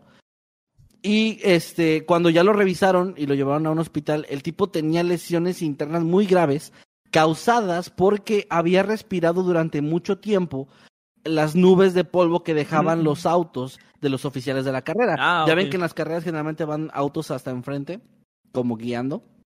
Se supone como revisando Sí. que nadie haga trampa, aunque claramente no funcionó. Y Eh, en uno de los autos estaba uno de los competidores. con un bigote falso. Pero bueno, esta, esta, estos- este camino que, recorrieron en gran parte, pues era una, una carretera de, tierra, ¿no? Entonces levantaba mucho polvo y este pobre hombre estuvo ingiriendo ese, ingiriendo, cómo se le puede decir, Eh, Aspirando. aspirando, gracias, este, este polvo y eso le causó lesiones internas severas que casi, casi lo matan también, pero afortunadamente no fue así. Lo llevaron al hospital y pues bueno, se salvó. Pero sí ni siquiera, obvio, ni, ni siquiera llegó, ¿no? Am, otro caso más es el de, ese está muy bueno, el de Andarín Carvajal. Ese tipo era un cartero que se incorporó al evento casi de último momento. O sea, él sí empezó la carrera eh, como era, o sea, desde la, desde la línea de salida, pero llegó gracias a que, para empezar, el tipo acababa de perder poco tiempo antes todo su dinero en Nueva Orleans. No se especifica cómo, pero estaba como en total quiebra. Y llegó al evento pidiendo el ride, ¿no? O sea, de autostop. Alguien lo dejó cerca y el tipo con ropa casual, con pantalón, llegó al, al, al evento antes de que empezara. Entonces, para, obviamente era parte de las reglas traer equipo deportivo, eh, vestimenta deportiva. Se le agarró sus pantalones y los rasgó para dejarlos como si fueran pantalones cortos o shorts Adaptarse. sobre- para que nadie se diera cuenta de que no traía. Y pues funcionó porque nadie, nadie dijo nada, o sea, realmente nadie notó esto. Y, y además de esto, o sea, no nada más fue el hecho de que llegara tarde, que, que viniera de bancarrota y todo eso. Por lo del dinero, el pobre hombre llevaba más de 40 horas sin comer. Entonces, en cierta parte de la carrera ya no aguantó el hambre, ya no aguantó el cansancio y la fatiga, y se detuvo en un huerto a, a, a comer manzanas que encontró por ahí. El problema es que él no sabía que estas manzanas estaban podridas. Entonces, no sé cómo no sabía, si por el sabor o no sé. ¿Cómo es, es, es lo que te iba a preguntar, ¿cómo no sabes? No tengo ni puta idea. O a lo mejor, es que no, a lo mejor fue el hambre o no sé, pero sí comió varias, no fue como que mordió una y ya. Quizás también ah, ingirió el veneno de rata y pues, le alucinó que, que las manzanas estaban buenas. Pues sí, podría ser. Pero bueno, entonces, obviamente, al ing- ingerir comida eh, podrida, esto le causó dolores muy intensos en, en el estómago. Y, y pues, aunque sí siguió corriendo, o sea, sí, sí siguió como parte de la competencia, en varias ocasiones se quedaba parado durante un largo rato ahí con sus dolores. Y en un momento ya no aguantó más. Y en un costado de la, de la carretera se quedó acostado y tomó una siesta. Com- como la fábula de la, de la tortuga y el- la liebre. Y la liebre, Excepto sí. que la liebre mismo lugar desde el principio. Sí, bueno, Y que, la, sorprendentemente, y que la tortuga iba dopada. la tortuga iba en carro. Eh, Lo viene estaba alucinando, veía que viene los ojos. el problema, o sea, no, más bien no el problema, lo impresionante del caso de este hombre es que a pesar de toda su odisea y todo lo que sufrió, pues no le fue tan mal porque despertó de su siesta en algún momento, siguió corriendo y llegó en cuarto lugar. ¿Quiénes eran los ¿Quiénes No, eran los demás? No tengo ni puta idea de qué pasó ahí. Pero el tipo llegó y llegó en cuarto. Me recuerda, me recuerda a la escena de Deadpool 2, en, en donde están saltando del avión, la expo. Expo. todos, todos lanzándose de maneras bien épicas en el maratón. Y ocurre todo que los, los primeros dos, tres que llegaron en primer lugar ni ganaron porque hicieron trampa, porque andaban drogados. Ah, no, el que estaba drogado sí ganó. Pero, o sea, es Sí, como sí, no. que es imposible no acordarse por lo hecho, los yendo, yendo un poco por la calle de los recuerdos, Kevin, me acuerdo de un cómic que hicimos en la secundaria Uf, de una carrera épica entre, entre nuestros personajes y compañeros. lo malo es que no puedes decir cómo Porque, acaba. eh, no sé si- No No, no, pero no, no sé si, no sé si esto lo, lo he contado aquí, pero ya lo habíamos platicado, creo, de que ten- antes hacíamos cómics en la secundaria, dependiendo del apodo o característica de los compañeros, los dibujábamos de cierta forma. Ujú. Y había un episodio, un cómic que era de una carrera, donde todos estábamos en una carrera y precisamente parecía esto, de que a cada uno le iban pasando cosas muy malas durante el trayecto, cosas que tenían que ver con su personalidad o con chistes internos. Pero me recuerda mucho, mucho esto, porque básicamente así suena, como algo muy absurdo. Suena como película, y por aquí alguien decía, suena Sí. película de los, de los 80, yo creo que hasta de antes. Una, ya- hay, una, hay una película de una carrera de autos a, tra- a, través del mundo, ¿no? Tú me habías contado de esa película. Sí, sí, sí, los, los autos locos o algo así. Algo así, y, y esa, o sea, suena a eso, de que cada quien va viviendo cosas y... Es que en serio, o sea, es, es un acontecimiento histórico, está en, en, o sea, está en páginas así como Wikipedia y otras donde, o sea, realmente todo esto que les estoy contando no es una película, no es un sketch, aunque parece, sí pasó. Y no es todo, ya, ya voy a acabar, pero falta, falta todavía un, poquito más de cosas. Espera, Em, hay un chiste, espera, hay un chiste de ese cómic que sí puedo decir, el único que es Ah, family friendly, creo. Venga, Había raro, no recuerdo chico ninguno al- había un chico al que le apodaban huevo, simplemente porque era nuevo y alguien le empezó a decir el nuevo y luego el huevo. No, no hay más historia detrás de eso. era un huevo Así con que su dibujo pies, ¿no? era, un huevo con pies, era como el de Garfield. eh, el de Garfield, sí, el de la granja de Orson, así como un huevito con pies. Entonces, el primer chiste de todo era que al decir, el, al, al dar el pistolazo de salida, él daba un paso, se caía y se rompía. Ese era el, el primer chiste y es muy, muy bonito, muy inocente, el único bonito e inocente chiste de esa, de esa carrera épica. También a, uno, Y, a uno ya, de nuestros- era- era lo uno que de nuestros compañeros que am, hablaba como muy tranquilo, a veces como un poco lento, pero Ah, no sí, lento en mala onda, o sea, Como relajado, como relajado. Como alguien que te dice como, ¿qué onda, güey? ¿Cómo estás? Así, tranquilo. Entonces, obviamente, pues eso lo usamos como eh, para ponerle apodo y era una tortuga. Y, y también el, otro- el segundo chiste de eso, me, me acuerdo es que todos nos íbamos, se quedaba el huevo ahí como en unas dos cuadros así tirado, roto, y luego ya empezaba a avanzar la tortuga porque pues era, pues no. Eh, había, estaba Ay, bueno. qué estaba bonitos bueno. tiempos. Qué buenos recuerdos. Pero bueno, y llegaba el vato que estaba en quiebra y se comía el contenido del huevo. que estaba podrido. No, bueno, eh, el- lo que sigue ya no es tan. Ya- digamos, lo que sigue ya no es tan extraño como esos casos que les acabo de contar son los más curiosos. Pero hay un- una cosa más aquí. En esta competencia eh, fue la primera vez que entraron eh, personas eh, de África, o sea, se les dio como el permiso, no sé cómo decirlo, para que compitieran. Y entraron dos hombres que eran eh, de la tribu Tswana, llamados Len Tao y Len Tao, es que es bueno, Lenta. y. Jan Mashiani. Ellos dos, eh, pues acabaron la carrera. Len terminó en noveno lugar y Mashiani en duodécimo. Sin embargo, esto fue un poco polémico. O sea, la gente esperaba mucho de ellos porque ellos eran muy buenos atletas en donde, de donde venían. Eran como, digamos, se esperaba mucho de ellos, ¿no? Y hubo por ahí gente que dijo, del público, que ya después declaró en los medios, que probablemente Len hubiera terminado en un mucho mejor puesto del que terminó. Pero para su mala fortuna, en alguna, alguna parte de esta carrera, se topó con un, un perro. Un perro bastante agresivo que empezó a perseguirlo durante un kilómetro y medio. Entonces esto le quitó bastante tiempo porque estaba huyendo por su vida mientras la gente lo veía. Entonces después ya el perro cesó, desistió y, y ya pudo llegar, pero bueno, la gente dice que tal vez hubiera llegado en un mejor puesto si no fuera por ese pequeño inconveniente. ¿Por qué no corrió así a la meta? Pues es que yo pienso que eso le daría como un extra, pero a lo mejor corrió como en zigzag para perderlo, no sé. El, el perro quedó en segundo o tercer lugar, ¿verdad? Él quedó en noveno y el perro quedó en décimo lugar. No, no, eso no es cierto, pero, pero bueno, pobre tipo.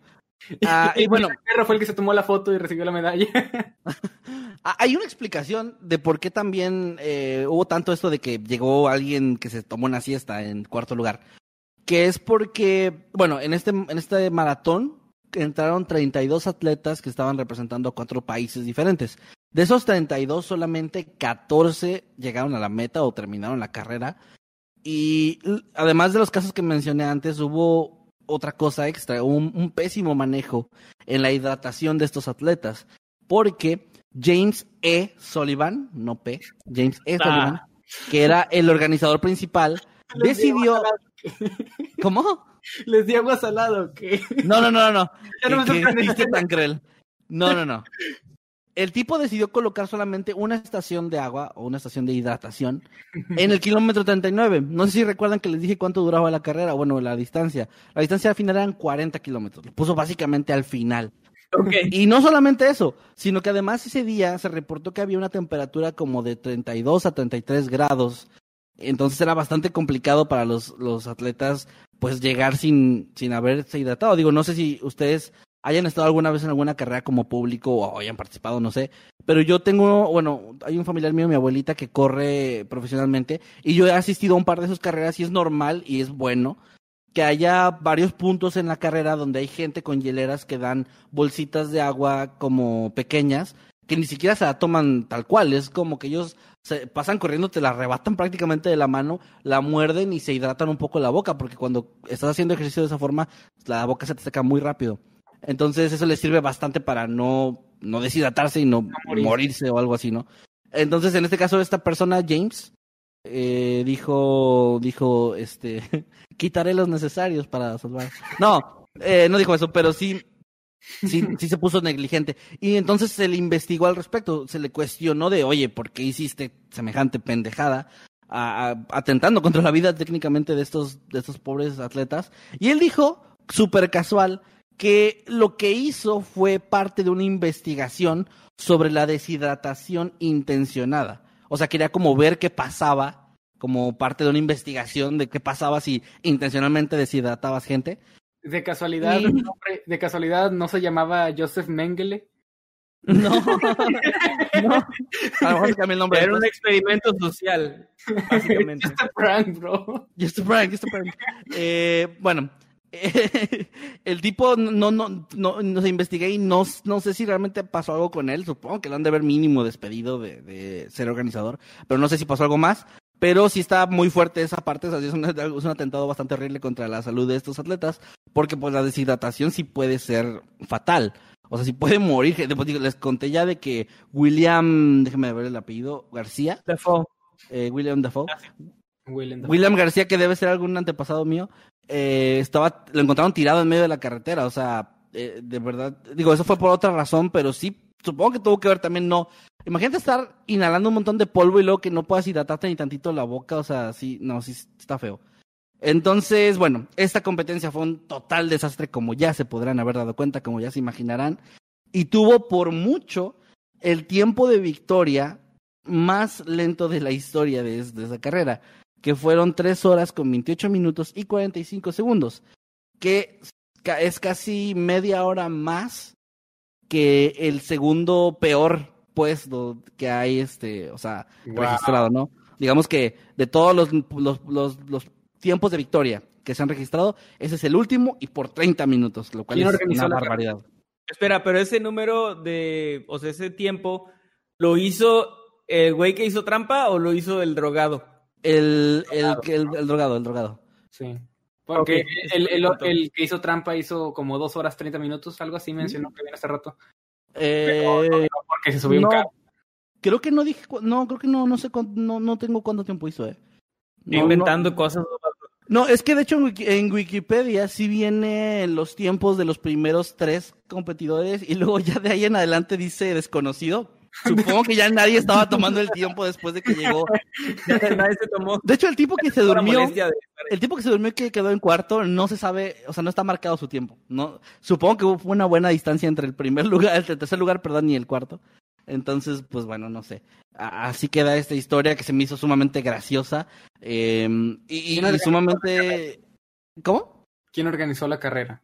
Ah, pues mira, esto fue, era organizado, como decía antes, déjame citarte bien, eh, por... Ah, ¿dónde están los que lo banearon a este güey? La Unión de, de Atletismo Aficionado.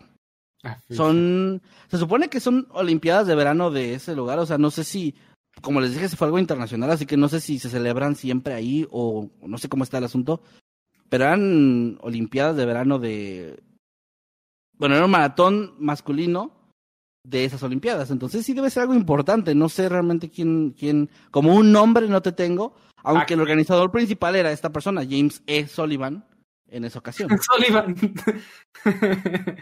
Ay, no. Aquí no era el mejor empleado. Y bueno, eh, pues es todo. Así acaba esta historia. eh, ahí lo pueden revisar el día que ustedes quieran. No estoy inventando nada. Se los juro que todo lo que les acabo de decir sí pasó. Y mi pregunta aquí nada más para la suelto al aire. ¿Por qué nadie ha hecho una película de esto? ¿Por qué nadie lo ha hecho? Probablemente Nadie- se han inspirado, ¿no? Tal vez, pero es un gran evento histórico que me da mucha risa y gracias por, por qué pasó. O sea, no sé. Bueno, ese, ese- ese es mi tema de hoy. Les recuerdo, para los que estén un poco confundidos por qué chingas Kevin trajo algo así, porque me tocaba curiosidad, entonces quise traer algo más. No sabía que iban a traer ustedes y algo como lo que de repente traigo yo muy oscuro, pero quería que nos fuéramos en, una, en un tonito más relajado. Y pues bueno, Estuvo bien, estuvo ligero este episodio, estuvo tranquilo. Creo que creo, creo que va, va a gustar mucho. Yo creo que sí. Y por cierto, chicos, algo que no sé si ya lo notaron. Este es el episodio 49, entonces la próxima semana tenemos nuestro episodio 50. Hay que hacer algo. Hay que hacer algo especial. Lamentablemente no cayó en Halloween, es el que sigue. El 51 Ujú. va a ser el especial de Halloween, pero deberíamos hacer, yo estaba pensando en hacer algo como un especial otra vez como de temas, o sea, de que sea todo basado en un solo tema y cada quien traiga como un caso relacionado. Algo así estaría chido. Algo, algo especial para celebrar nuestro primer, eh, nuestros primeros 50 capítulos. Uh, algo que Sí, tenga que estoy de acuerdo, ahí nos ponemos de acuerdo. Sí. Muy De bien. acuerdo. Y bueno, pues gente, A con huevo, esto llegamos al final de nuestros... ah, Con esto llegamos, perdón, al final de nuestros temas. Estamos contentos de estar eh, pues completos. De nuevo, cosas incompletas, noctámbulos sin Jimmy. Es esta otra, otro que hubiera quedado bien para el tema de ayer. Pero, pues bueno, gente, vamos a leer, a empezar a leer ahora sí sus eh, superchats y después sus comentarios para ver qué nos tienen que decir en esta ocasión. No sé en qué orden quieran empezar, chicos. Yo, antes que empecemos, recuerdo, Eddie, hazte presente en este momento a cámara como habíamos acordado por después del, anive- del aniversario. Que no te hagas, no te hagas, Eddie, no te hagas.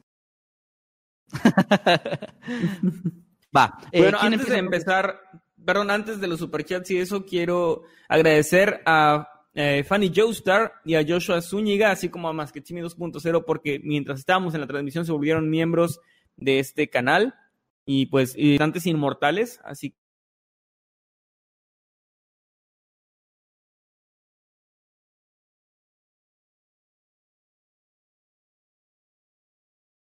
que Baez Sánchez se unió y por lo que veo, por el por la insignia que tienen, eh, se reincorporaron tanto Masquetsimi como Javier. renovaron. Renovaron su membresía. Gracias, chicos. Que bueno, eso me da gusto porque la razón por la cual eh, se les haya caducado y no, hay- no la hayan comprado en estos días, pues la verdad, o sea, no importa, ustedes tienen sus razones. Pero se siente bonito ver que regresan porque eso quiere decir que estamos haciendo algo bien ahí para mantenerlos interesados en lo que estamos subiendo. Entonces, gracias por eso.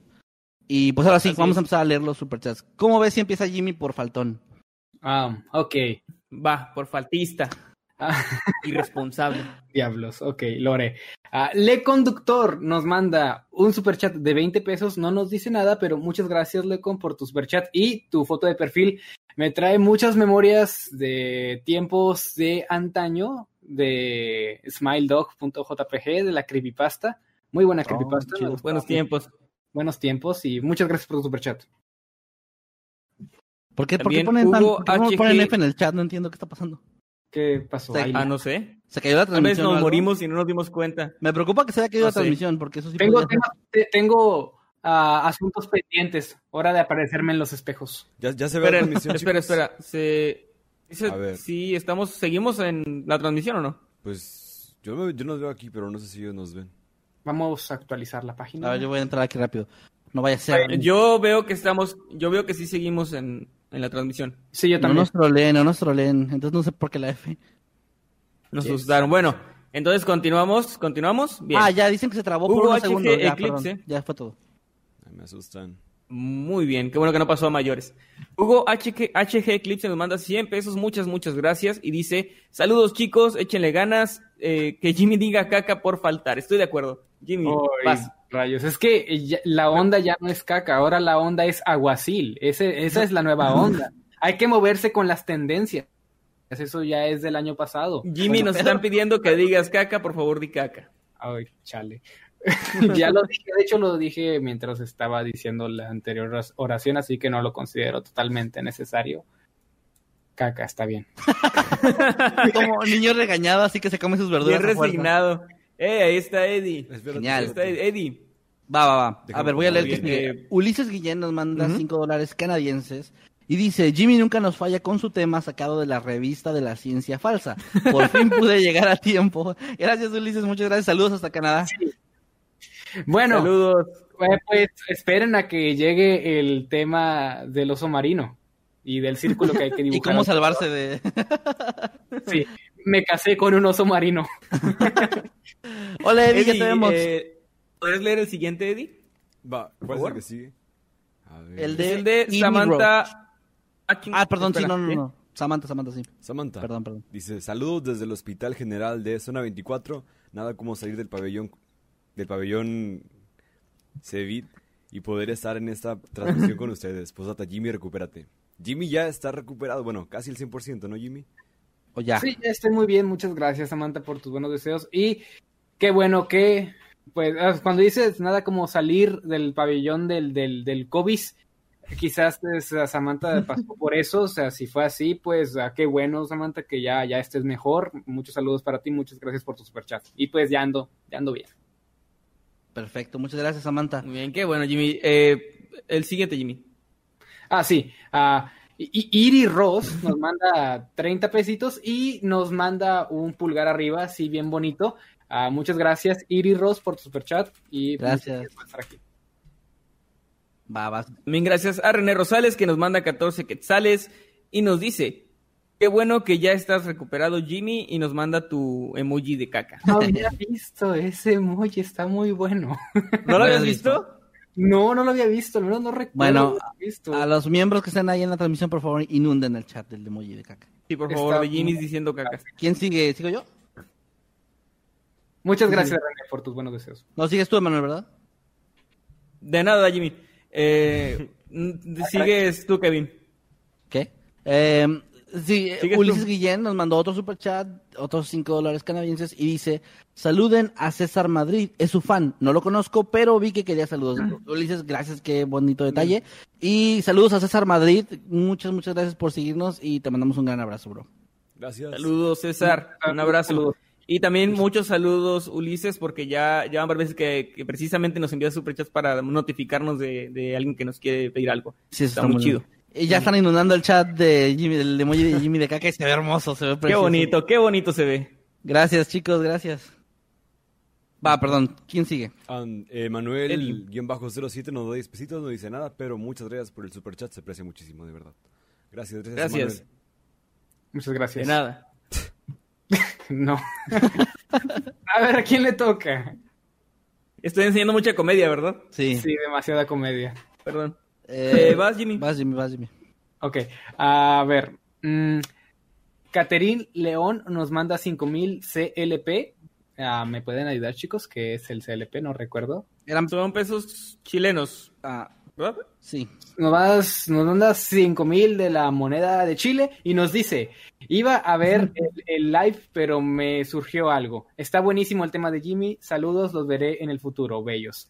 Ah, muchas gracias, Catherine, por tu superchat. Y pues qué bueno que te gustó mi tema. Es un tema de animales. Sé que he traído varios de esos al canal. Y no estoy, estoy seguro de que va a haber más de animales, porque es un tema que me gusta mucho. Fetichi. no es fetiche, no es fetiche. Es admiración. Gracias también a Peter León. Peter León nos manda 10 pesitos, tampoco nos dice nada, pero pues le mandamos un saludo y un fuerte abrazo. Es Peter.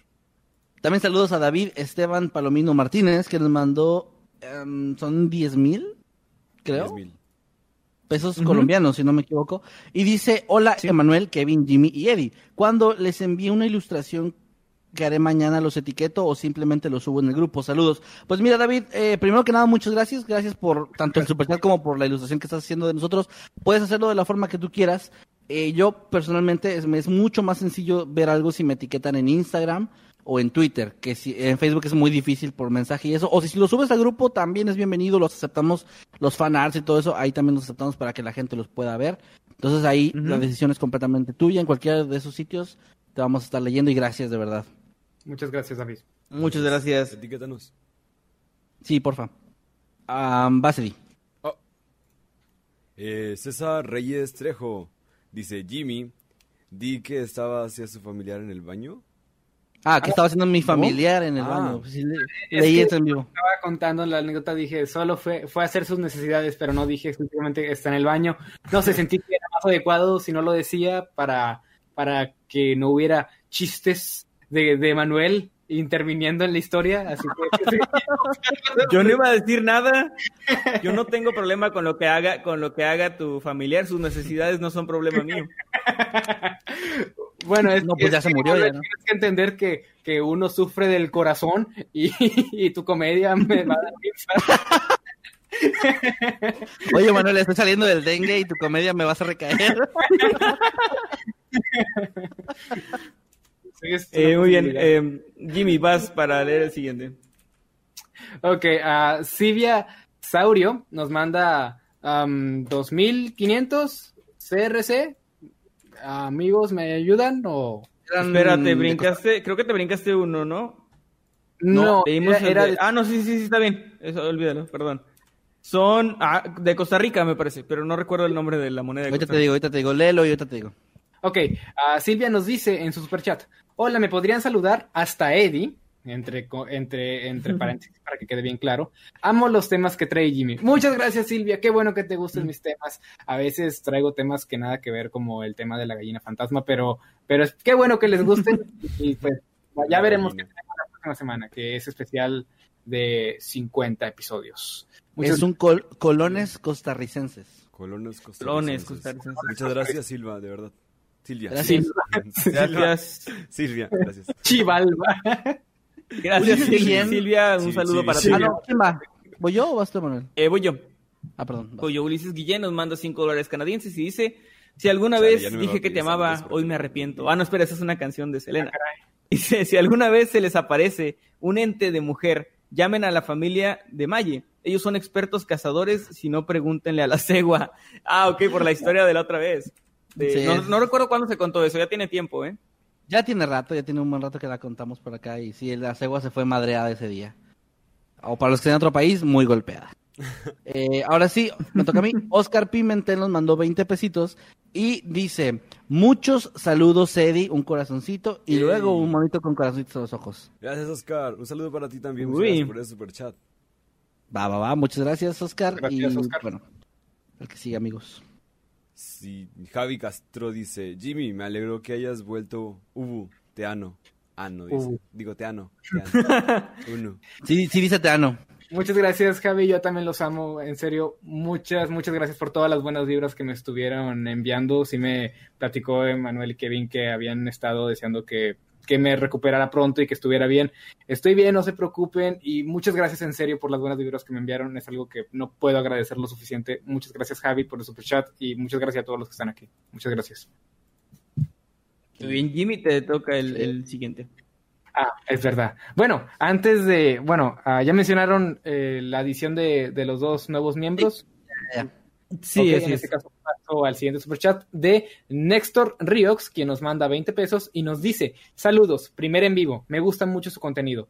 Muchas gracias Néstor, Eh, qué bueno que te guste mucho el contenido, siempre hacemos lo posible para traerles lo mejor siempre. Y pues muchas gracias por, por, por, por el apoyo, por tu ayuda. Muchas gracias Néstor por, su- por tu superchat. Superchat. Me da mucho gusto que sigue uniéndose gente a- después ya de un año, más de un año de Noctámbulos de este proyecto. Sigue llegando gente a decirnos que, pues, que apenas nos están viendo, que les está gustando nuestro contenido o que incluso nos conocen fuera de aquí por Spotify y eso. Ajá. Me da mucho gusto porque como que no, no lo tenemos tan presente. Siempre como que inconscientemente creemos que pues tenemos a las mismas personas del otro lado siempre. Pero hay gente que está ahí que a veces no, no comenta o que no, no nos lo hace saber eh, todo el tiempo, pero se siente muy bonito cuando nos lo dicen. También un saludo a Patricia Jara, que nos manda 3.500 pesos chilenos y dice "Sa- saludos desde Chile. Saludos, Patricia, para ti. Muchas gracias, Patricia, y muchos saludos. Patri. También Muchos saludos, Patricia. Parcival, dos puntos videos, que nos, perdón, que nos manda 20 pesitos y dice que Jimmy diga aguacil de caca. Al fin alguien que entiende que las tendencias cambian, más o menos, pero es un inicio. Ay, no. Siento que cada vez tiene menos sentido. A ver, aguacil de caca. Espero que estés contento. Valió la pena. sombrero. Muchas gracias. Ah, vas. Eh, Fanny esta dice, Hello from, for- from California. Gracias por seguir ayudándome con mi español con sus historias. My Spanish is getting Oh. better. Wow. Much love, guys. Gracias. Dígaselo en inglés. A ver, que Thank lo you. diga. Wow, imagínate, ¿qué- qué- Thank We you love very you. me- ahora me siento con mucha presión, ¿Por qué? Ay, porque mi español es pésimo. O sea, perdón por todos esos regionalismos y cosas horribles que, que no se... Perdón por decir aguacil, de estar confundida. ¿Qué es así? imagínate que llegue, que llegue eh, eh, Fanny a su clase, ¿no? De español. ¿Qué pedo, cabrones? Ya aprendí un chingo de palabras bien vergas. Ay, bueno, pero muchas gracias. No, Fanny, un saludo, un abrazo y, y qué gusto que, que nos veas para... Que, eh, Fanny, mucho gusto. No, ya, qué, qué mal, qué mal. idiota. No, eh, en serio, Fanny, muchas gracias por, por seguirnos y por apreciar nuestro mal español. ¿Quién Yes. sigue, perdón? Eh, Jimmy, sigue Jimmy. Ah, Ok, a ver, ah, que... que ah, Ah, mira el nombre. ¡Wow! Mi pasado está volviendo. La naranja de Jimmy nos manda 50 pesos y nos dice: Hola chicos, los sigo desde hace tiempo, me encantan, espero conocerlos un día. Jimmy Caca. Ay, Dios mío. Mándame un saludo. a Todos, hasta Eddie. Soy Carla. Carla, muchos, muchos Me saludos. encanta que ponen hasta Eddie. O sea, todos, Sí, es que- incluso Eddie. Es que tenemos que especificar porque si no, Eddie luego se chivea y no quiere hablar. Cierto, Ah, Cierto. o bueno, es, es bueno que lo especifiquen. Ah, muchos saludos, Carla, y qué nombre tan chido de perfil tienes. Un, un- un tanto traumático eh, de, mi, de mi infancia norteña contra las frutas. Pero sí, muchas gracias por tu superchat. Qué bueno que te guste nuestro contenido. Eh, Carla, un gran saludo, gracias de verdad por tu apoyo, gracias por estar aquí y sobre todo porque ese nombre pues probablemente va a hacer que Jimmy te ataque, así que ten cuidado. Aguas. Ten cuidado. Vas hasta Eddie para que también mande Muy saludos. bien. Muchas gracias por incluirme, Carla, de verdad. Y un saludo muy grande para ti. Aguas con, con ser una naranja, porque, porque, pues ya sabes, Jimmy. Ten cuidado. Muy bien. Sal- saludos, Carla. Maldita Saludos, Carla, y cuídate mucho de los Jimmys. ¿Quién sigue? También me toca a mí, ¿verdad? Sí, ¿O sí, vas- mal. vas Creo que sigo yo. Bien, Anali Castillo, muchas gracias, nos da 20 pesitos y nos dice saludos, aquí va mi aporte, poco pero honesto, love y un corazón. Y pues ya Ah. saben que la cantidad no importa absolutamente nada. Muchas gracias y un saludo para ti, Anali, que siempre está por aquí al pendiente de, los, de las transmisiones. Sí, muchas gracias y un Sí, saludo. muchas gracias, Anali. Muchos saludos. También aquí a MJH que nos mandó, este sí no me acuerdo qué es. Eh, déjame ver. Pen, pen, no digan maldiciones, chicos. No, estoy Hay, diciendo. hay- hay gente que está practicando el español. Ah, ya, sol peruano. Nos mandó seis, siete sol- soles peruanos. Y de hecho, ¿Quién no hace esas abreviaturas? No sé, los peruanos. Eh, no sé, cada quien. Seguro no es mexicano. O- bueno, ya no voy a decir nada. Eh, gracias, no dejó ningún comentario, pero muchas gracias por ese super chat. Y según tengo aquí es el último, pero no, porque vi varios que llegaron No. ahorita. Ah, falta ¿Es otro el de Silvia MHJ. Saurio? Ah, Ah, va, va. sí, el de- pero el otro de, de MJH este, retiró el mensaje. Pero muchas gracias por el 1.90, Ben. Gracias. Sol Gracias. Ujú. Ok, ¿cuál otro hay? De Eh, Silvia. Eddie, Eddie, te toca leer el de Silvia. Silvia Saurio. Amo cómo les costó decir mi nombre. Silvia Saurio. Sí, Muchas gracias por los mil Les costarricenses, ¿verdad? Pesos costa- moneda, moneda costarricense. eh, colones costarricenses, si no mal recuerdo. costarricenses. Ok, ok. Muchas gracias, de verdad, Silvia. Muy bien, ahí llegamos al final de los superchats. Vamos a mandar pues algunos saluditos a la gente que está aquí presente en el chat. Saludos Emiliano Arevalo Ortiz, también a Giovanni Adafel, a Saru Hernández también, Ari Ay, B, Kim Fanny. A Eder Emiliano Chicos. Hernández. También a Saru Hernández. Ah, creo que ya lo había dicho Manuel. A, Grecia, a Grecia Ramírez. el pequeño Jaime. El pequeño Jaime nunca falta. Rogelio Calderón dice, cámara, saquen sus historias paranormales propias. Ya, ya contamos un par, pero realmente no tenemos. Eh, Rogelio, pero te mandamos un gran saludo, gracias por estar aquí. También a Mr. Corbata, más que sí me fíjense, le está contestando. ah, dice, What's up? My English is a little bad, but I listen American podcasts, and I suppose it's something like the California's Girl, Girl Here, or probably not, but I don't know. Eh, o sea, lo leí tal cual está escrito. Y es chido, pues de ahí, qué chido. Me gusta, me gusta mucho porque ha llegado gente de diferentes partes, como Ulises, que está en, en Canadá y todo eso. Y, y la gente siempre es como que, hey, chido, ven. O sea, como que son eh, muy cálidos en las bienvenidas que le dan a los, a nuestros noctámbulos que están en otras partes del, del país fuera de Latinoamérica, suertudos. Y este, chido. También aquí Los que han sido rescatados. Aquí anda en el chat también señor Marmotín, Iván Bravo, que por favor síganlo, arroba señor Marmotín en Twitter. Él es el que hizo todos los eh, emojis que ven en el canal. Y todo eso que, que, que han visto ahí de emojis los diseñó él, así que síganlo por favor, un gran ilustrador. Así es. A los chimps. Es el creador, ilustrador y además el arquitecto de su propio destino. Cabrón. Una gran persona. Em, Y también, pues, más saluditos. Saludos a Sí. Laura Nicte HA, Citlali CR, a Kiara Ugu, qué buen nombre. A Daniela Ugu, bueno, son, son hermanas. Este, también a, Hugo es una a Roxana Paz. Sí, la familia. Saludos a toda la familia Ugu. A todos los que ponen A corazones Doña azules. Ubu. A todos los que Ay, ponen sí. También. Saludos a todos los que ponen corazones Se, azules. se volvió como una tradición desde el aniversario y es algo muy bonito. Y Sí. pues bueno, chicos, eh, nos despedimos entonces. Les recordamos que se unan a los grupos oficiales de Facebook, que es el de Noctámbulos Podcast, únicamente, exclusivamente para hablar de cosas y mames de aquí del podcast. Los habitantes de Mundo Creepy, donde hablamos ya de publicaciones y cosas más de terror y cosas un poco más serias. Y también tenemos el otro, eh, el otro grupo que es de nuestro canal secundario llamado Escuadrón Subnormal, donde subimos cosas que, bueno, ustedes ya cuando se unan lo verán y no nos, no nos funen, por favor. estaba para Manuel que no me hace caso.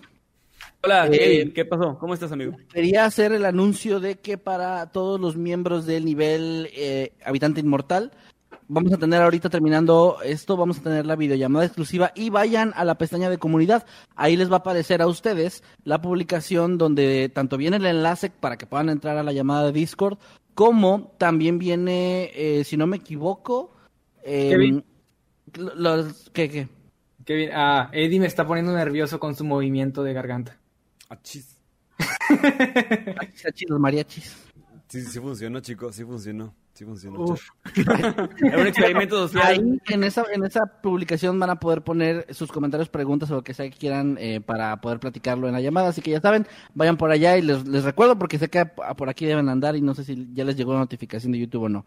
Y ahora sí, ya es todo. Eh, las redes, ¿no? Eh, Eddie, ¿cómo te podemos encontrar en redes? Me pueden encontrar afortunadamente en todas como arroba edisecker. Subo mucho contenido a Instagram y estoy todos los días por Twitch, por si quieren pasarse ahí. A cualquier hora me pueden encontrar. No es cierto, a las tres de la Bueno, sí, mañana, a las 3 de la mañana. Eh, Me pueden encontrar tanto en Twitter como en Instagram como arroba LJimmyYT y en YouTube me pueden encontrar como Little Jimmy donde subo contenido relacionado con videojuegos. Si ese es un tema que les gusta pueden ir a echarle un vistazo. Y pues sí, esas son mis redes sociales hasta ahora. Un tanto inactivas, pero están ahí. Muy bien, me encuentran en Twitter, en Instagram y en TikTok como arroba Emanuel-Night. Y pues nos vemos por allá durante el resto de la semana y por acá el próximo sábado. Eh, Kevin, dijiste tus redes, ¿no verdad? No, no les dije. Eh, a mí me pueden encontrar tanto en Twitter, Instagram, Facebook y TikTok como arroba Kevin Masketman. Y pues por favor ahí síganos, eh, de verdad, pues estamos activos, o sea, andamos ahí publicando tonterías a veces, pero estamos activos. Y gracias por todo su apoyo, gracias por los corazones que están poniendo ahí en el chat. Gracias a la gente de Spotify que nos está escuchando. Si quieren ver un poquito de lo que pasa, como ahorita que lleva como Eddie media hora bailando bien chido, pues vengan a ver por YouTube. Están perdiendo, ¿eh? Y ya, ya, no sé cuántos edits van a salir de Eddie bailando y luego con Jimmy bailando de hace como tres semanas. Se va a poner bonito. Y bueno, chicos, gracias por haber estado otra semana más. Ojalá que les hayan gustado los temas, ojalá que se le hayan pasado bonito. Saludos donde quiera que estén, en el horario en el que estén, porque sé que hay gente en la madrugada. Así que cuídense mucho, los queremos bastante y nos vemos la próxima semana con otro episodio de Noctámbulos. Cuídense mucho. Hasta la próxima. Adiós. Ahí le dan Chao. beso de la mole otra vez. Pinche. Manuel estaba para Manuel.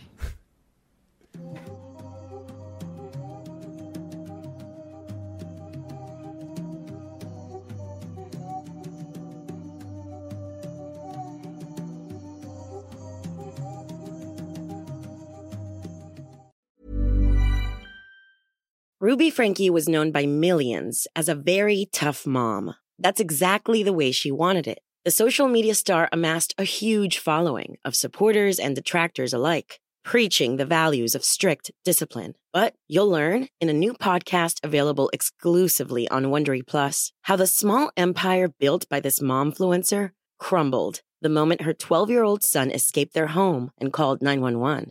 Wondery and Law and Crime bring you the new podcast, The Rise and Fall of Ruby Frankie, which explores the allegations of starvation, torture, and emotional abuse leveled against Frankie and her business partner, Jody Hildebrandt. Learn about the family's path to stardom, the depravity investigators uncovered inside the home, and hear in depth analysis of the ongoing criminal trial. Listen to the rise and fall of Ruby Frankie exclusively and ad free on Wondery Plus. Join Wondery Plus in the Wondery app or on Apple Podcasts.